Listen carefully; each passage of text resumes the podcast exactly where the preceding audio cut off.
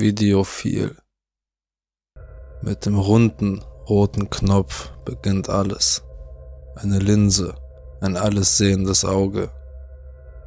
Ein blinkendes Licht blinkt, während das Display die Seelen der Unschuldigen, der Schuldigen und der Täuschenden zeigt. Man sieht all die kleinen Bewegungen, die subtilen Muskeleindrücke des Gesichts, die wir nicht immer sehen, die kleinste Andeutung von Unbehagen, Freude oder Perplexität. Hinter dem Auge eines Objektivs ist man allwissend, immer beobachtend, im Verborgenen. Die Heiterkeit und der ironische Wert dieser Tatsachen werden einem erst bewusst, wenn man den Blickwinkel erweitert, wenn man die Kamera sozusagen herauszoomt denn dann sehen sie mehr als nur die Videokamera auf dem Stativ. Sie sehen mich. Wenn ich jemandem erzählen würde, was ich hinter meiner Kamera tue, würde man mich wahrscheinlich als Voyeur bezeichnen, als eine Art Perverser. Ich wäre für sie kaum mehr als ein Unhold. Aber sie würden sich furchtbar, furchtbar irren. Die Ignoranz solcher Worte ist lustig, denn ein einziger Blick auf das, was ich sehe, würde mehr als ausreichen, um die Kommentare zu unterdrücken. Die Ironie liegt darin, dass man erwarten könnte, dass diejenigen, die gerne spionieren, schnüffeln und spähen, in die Privatsphäre eindringen und mehr über Menschen erfahren, als sie von sich selbst wissen. Dass sie im Gefängnis sitzen oder zumindest in den dunkelsten Tiefen der Gesellschaft, wo sie diese Fantasien nicht so schamlos ausleben können. Aber auch hier würden sie sich völlig irren. Ich werde dafür bezahlt. Noch bizarrer ist, dass die Leute mir in der Öffentlichkeit vertrauen. Ich bitte dich also inständig, die Situation mit mir richtig einzuschätzen. Da stehe ich nun im hinteren Teil des Speisesaals einer Hochzeitsfeier und dokumentiere mit meinem kleinen, blinkenden Licht alles, was vor sich geht. Ich wurde an diesem Ort geduldet, ja sogar angeheuert. Es ist erstaunlich, wie leicht die Infiltration ist. Mr. und Mrs. Anderson, die frisch Vermählten, befinden sich gerade auf der Tanzfläche, betrunken und unmoralisch. Die Zeremonie war recht interessant ich habe sie auch gefilmt und jeden kleinen Ausdruck, den sie während ihres Gelübdes machten, aufgesogen. Mein Zoom fängt so viel ein, dass es absolut faszinierend ist. Jeder Makel war in voller Schärfe zu sehen, als ich langsam in das Gesicht von Mrs. Anderson hineinzoomte. Außerhalb der Kamera ist sie eine Frau in den besten Jahren, 25 und mit fünfstelligem Konto ein echtes Vorbild und eine beeindruckende Person. Aber die Kamera lügt nicht und ich konnte alles sehen. Ich sah, wie sie zusammenzuckte, als das Eheversprechen vor ihr aufgesagt wurde. Ich sah, wie sie den Ring ansteckte und wie ihre Finger zitterten.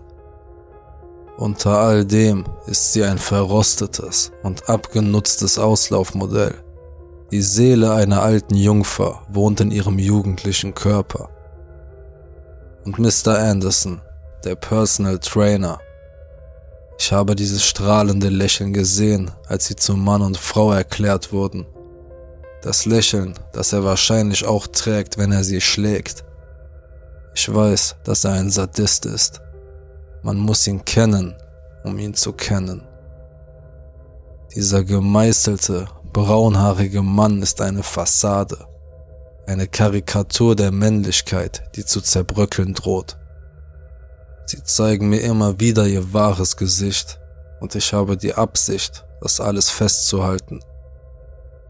Sie tun es jetzt, während sie auf der Tanzfläche zu den Klängen von Losing My Religion ihre Hochzeit feiern.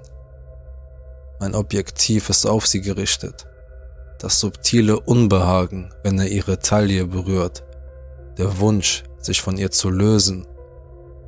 Er wünschte, sie wäre betrunkener. Vielleicht würde sie ihn dann erregen. Ich schwenke für ein paar Augenblicke weg, beobachte die Gäste an ihren Tischen, analysiere ihre Bewegungen. Ihre Gesten sind interessante Teile dieses Puzzles. Sarah, die Schwester, sitzt zu meiner Linken. Ihre Arme drücken eine Geschichte aus, die sie gerade erzählt. Ich kann an ihr geschminktes Gesicht heranzoomen und beobachten, wie sich die Lachfalten in ihrem Gesicht bewegen. Ich konzentriere mich jetzt auf sie, losgelöst von dem anderen Trubel im Raum. Ich beobachte ihre Lippen, ich höre die Geräusche, wenn ich mich wirklich auf sie konzentriere. Sie spricht über eine Geschichte aus ihrer Kindheit. Sie und Mrs. Shirley Anderson hatten einen Streit, der einen gewissen komödiantischen Wert hatte, als die beiden beim Streiten als Kinder umkippten. Die Worte sind jedoch nicht so wichtig wie ihr Gesicht. Das Zucken, wenn sie den Namen ihrer Schwester erwähnt. Kleine, winzige Lippenbewegungen, wenn sie Komplimente über den Ehemann ihrer Schwester entgegennimmt. Sie weiß eine ganze Menge. Als nächstes wechselt das blinkende Aufnahmegerät zu dem Tisch auf der rechten Seite, an dem Mrs. Andersons enge Freunde sitzen und lässt sich auf einen bestimmten nieder. Ein hagerer, mausgrauer Mann, mild und höflich, während er mit seinen Kollegen einen Witz erzählt. Während ich zoome, bemerke ich, dass seine Augen gelegentlich zu den frisch Vermählten huschen und er Mühe hat, sich auf seine Freunde einzulassen, da sein Blick woanders hingelenkt wird. Marcus ist sein Name. Seine Worte bleiben in meinen Ohren hängen und ich beobachte mit großem Interesse seine Lippen, als er wieder einmal spricht. Irgendetwas darüber, dass die Andersons betrunken sind, dass er bald wieder etwas trinken gehen möchte, dass er vielleicht bald tanzen wird. Es scheint, als würde ihn die Vorstellung, auf der Tanzfläche zu sein, glücklich machen. Sein Gesichtsausdruck scheint weicher zu werden, als er seinen Blick wieder auf die Tanzfläche richtet, auf die neue Mrs. Anderson. Und dieser flüchtige Hauch von Besorgnis, als sein Blick von der Braut zum Bräutigam wandert. Ich weiß jetzt eine ganze Menge. Natürlich sind sie nicht schlauer. Ich bin nur hier, um ihr Ereignis zu dokumentieren. Endlich ist die Party zu Ende. Ich fange an, meine Sachen wegzupacken, um nach Hause zu gehen. Ich bin allein im Zimmer, bis auf einen.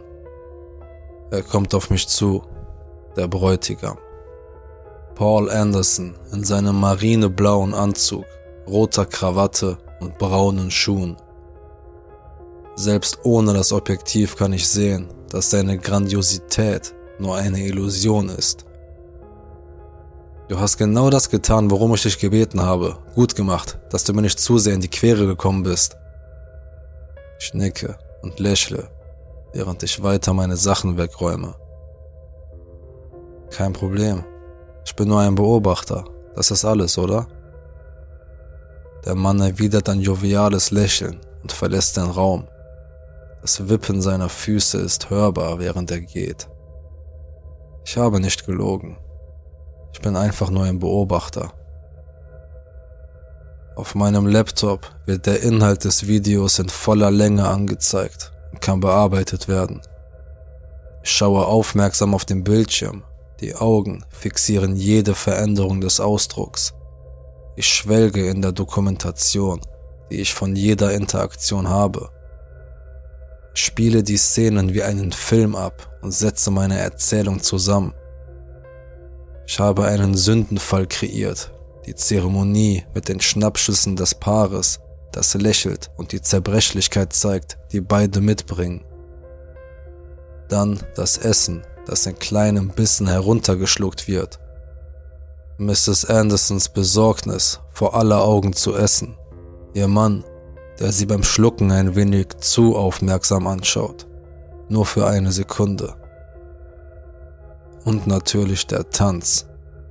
Der Tanz ist der beste Teil bisher. Wie seine Hände ihren Körper hinaufwandern, während sie im Rhythmus tanzen. Ihr Gesicht voller verräterischer Abneigung und Toleranz. Das ist es, was sie wirklich ist.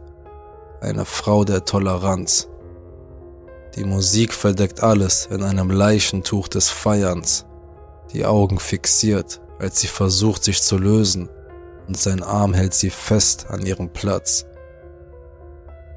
Warum interessiere ich mich so sehr für Menschen, die ich kaum kenne? Ihre Notlage ist das Interessanteste daran.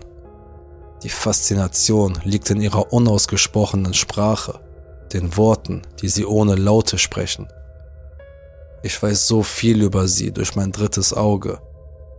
Und sie haben mich angeheuert, also muss ich ihre Geschichte zu Ende schreiben. Der letzte Teil muss noch vollendet werden.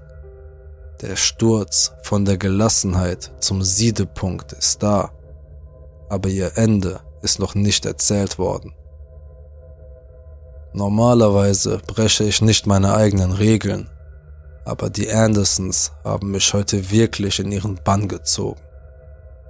Und so entweicht meinen Lippen ein kleiner Seufzer, als ich auf den Monitor meiner Kamera umschalte. Sie schlafen so tief und fest, nicht ein einziger Laut. Natürlich umarmen sie sich nicht, aber es ist trotzdem ein ruhiger Schlaf. Schalte sie aus, als ich gehe, und mein langer Mantel folgt mir dabei. Dieses Ende erfordert mehr als nur das Zuschauen. Es bedarf einer persönlichen Note. Während ich durch die Dunkelheit schlendere, genieße ich das Leben. Die kalte Luft auf meinem Gesicht, während ich über die harten Bürgersteige der schlafenden Stadt schlendere. Ich denke an das Treffen vor der Hochzeit zurück. Miss Shirley Roberts, wie man sie nannte, bevor Paul ihr Ehemann wurde, saß vor mir in ihrem hübschen, aufgeräumten Wohnzimmer und besprach mit mir die Einzelheiten ihrer Feier, was ich mitbringen sollte, Preise und so weiter. Ich hatte sie schon durchschaut, bevor sie überhaupt angefangen hatte zu reden. Die Berührungen und der Blickkontakt waren zu aufgesetzt, als ob sie sich gegenseitig etwas vormachen wollten. Ihre Geschichte schrie geradezu danach, erzählt zu werden. Und hier bin ich nun, wieder einmal in dem Haus, in das sie mich wissentlich und unwissentlich gelassen haben. Ich schleiche mich in den Hinterhof, den Zweitschlüssel in der linken und den anderen Schlüssel in der rechten Hand. Die Treppe hinaufzugehen ist ein langsamer Prozess. Jedes Geräusch, das ich mache, birgt die Gefahr, die beiden schlummernden Protagonisten meiner Erzählung zu wecken. Ich mache mich auf den Weg und steige vorsichtig hinauf. Oben angekommen höre ich leises Atmen, ein Murmeln und eine Positionsverschiebung. Gut, sie schlafen noch. Ich bin jetzt im Zimmer, nur wenige Zentimeter von meinen Musen entfernt. Meine Hand zittert ein wenig, als ich die Mappe in meiner rechten Hand zwischen die beiden schlafenden Subjekte lege. Schalte meine Augen und Ohren in ihrem Haus ein, bevor ich mich ins Bett lege denn die Vorfreude auf das, was kommen wird, macht den Schlaf schwer. Wer auch immer zuerst aufwacht, wird meine Geschichte beenden. Ich bin nicht enttäuscht, ganz und gar nicht. Ich bin in völligem, unverfälschtem Staunen. Das Kamerabild zeigt blutgetränkte Laken auf dem Boden, frisch von einem morgendlichen Kampf. Zwei ebenso verworrene Körper liegen parallel zueinander, mit einer Klinge in Shirleys Hand. Leichen, aus denen dieselbe Flüssigkeit tropft, mit der das Bett bedeckt ist.